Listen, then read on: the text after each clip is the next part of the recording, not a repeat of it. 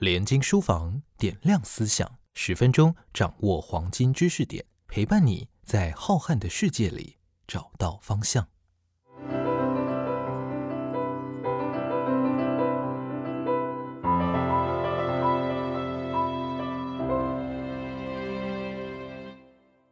大家好，我是联经出版公司发行人林在觉。今天要跟各位谈一部非常特别的历史小说。在台湾谈到历史小说，当然就一定要提到高阳，因为当代最重要的历史小说家就是高阳，毫无疑问。高阳一生的著作大约有一百本，将近三千万字。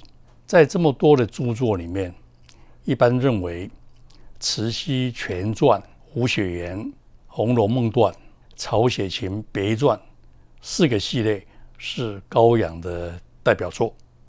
我过去已经谈过了胡雪岩系列，那么今天我要特别介绍的是《红楼梦传》系列。我们都知道高阳喜欢阅读文献、考辨史料，这是作为历史小说家他最被称赞的地方。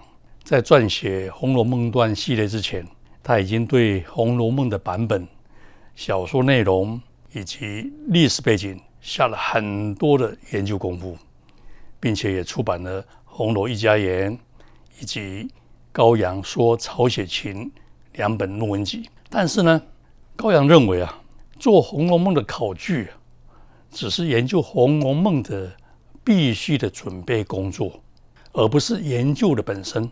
因为《红楼梦》到底是一部文学名著，它不是史书。他说啊，就算把曹雪芹的家世考证的明明白白，对《红楼梦》在文学上的价值好在何处，坏在哪里？这些文学研究上最主要的课题，仍旧没有说出一个所以然来。他在另外一篇文章里面也提到，《红楼梦》之所以成为最伟大的写实主义的小说，是因为《红楼梦》中的一切虽然不是全部出自曹家。但确实是为当时的贵族生活的一种忠实的写照，写出一种必然的没落的趋势。曹雪芹不为那种生活辩护，或者是呢欣欣然亦有不满，但深刻的表现出夕阳无限好，只是近黄昏的无可奈何的惋惜、惆怅和凄凉。所以高阳从历史小说家的立场出发，除了对曹雪芹的身世、时代背景以及他的家族的遭遇，有了深度的了解。他对曹雪芹在创作《红楼梦》时候的心境，也有很深刻的体会。《红楼梦传》这个系列呢，包含了莫林春、茂林秋、武林游、严林剑四部，不仅仅描写清朝初期康熙末年到雍正初年。江宁织造曹家以及苏州织造李家的盛衰，更写进了曹家李家两家由豪门大富到家道中落的荣辱兴衰。中间有宫廷的秘闻、官场的黑暗，也有世家子弟的情爱。综合观察了改朝换代所带来的人事变动，也仔细描绘了。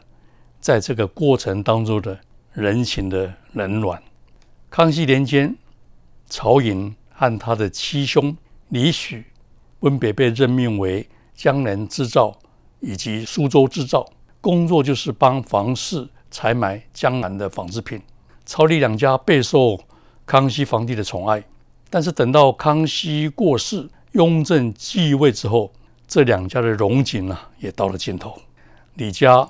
现在雍正二年被抄，曹家则在雍正五年被抄家。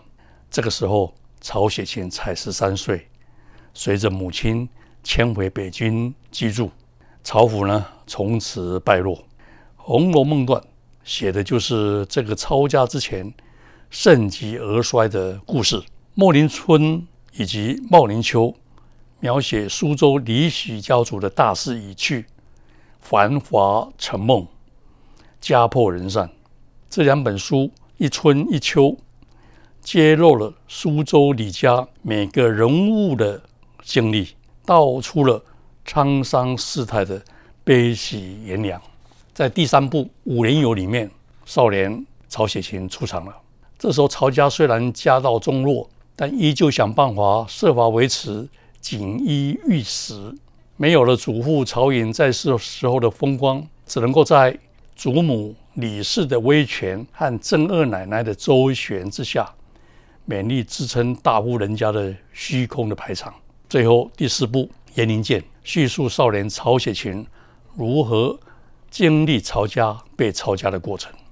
我们都知道，历史小说的创作者必须以真实的历史和虚构的细节相辅相成。很多人都说，高阳的历史小说最令人着迷的地方呢，就是强烈的历史现场感。通过对历史事实的描述和细节的合理的虚构，鲜活的呈现了历史里面的各种生活的场景和人物的形象，让读者有身临其境的感觉。高阳啊，借由小说这个形式，对历史进行了还原和重现，也就是很多人都提到的高阳的历史小说最重要的贡献，就是以小说正史啊，这些在《红楼梦》段四部曲里面都有充分的展现。《红楼梦》段的人物安排跟原著《红楼梦》有着相当明显的对应关系，《红楼梦》的林国府就是李家。荣国府就是贾家，曹雪芹或者叫做秦观，就是贾宝玉，曹老太太就是贾母，曹家里头的丫鬟也是跟《红楼梦》对应的，譬如曹雪芹身边的大丫鬟对应的是袭人，另一位小莲对应的是晴雯等等。但是呢，从描写的重点来看，曹雪芹倒成了一个配角，而且主要写的是。曹雪芹的少年时期，大家所熟知的林黛玉啊、谢宝钗啊，都还没有出现。所以《红楼梦》段有它自身的特点。从情节发展的角度来看，他从一开始就讲述李家因为亏空而被抄家流放，这个跟《红楼梦》是不一样的。从人物形象来看，就算是有所对应，也不仅仅是照搬人物形象。更何况《红楼梦》段里面还有不少的人物。类型是《红楼梦》所没有的。此外，《红楼梦》段没有太多的情爱，重点是写人物日常的生活点滴和当时政局的变化。高阳在《红楼梦》段这部系列的前引里面讲了一段非常有意思的话。他说：“啊，《红楼梦》段写的是曹雪芹的故事。我相信读者看到我这句话，首先会提出一个疑问：曹雪芹是不是贾宝玉？”对一个文艺工作者来说，曹雪芹如何创造了贾宝玉这个典型，比曹雪芹是不是贾宝玉这个问题更来的有兴趣。字字看来皆是血，十年辛苦不寻常，始终艰难曲折的过程，莫非不值得写一篇小说？这是我想写《红楼梦》段的动机。他又说，对于。曹雪芹的身世、时代背景以及他的家族可能的遭遇之了解，自信不自谬误。他认为他完全有史实的根据。但是《红楼梦》段绝非《红楼梦》的仿作。我必得提醒亲爱的读者：如果以读《红楼梦》的心情跟眼光来看《红楼梦》段的话，将会不可避免的感到失望。这是他在前言里面。所写了一段很重要的话，让我们要有一个心理准备。《红楼梦》段并不等于《红楼梦》。高阳在《红楼梦》段系列之后呢，又继续写了曹雪芹的别传的系列，包括《曹雪芹别传》《山村真及初春景》以及《大爷龙蛇》三部。这两个系列加起来一共四百万字。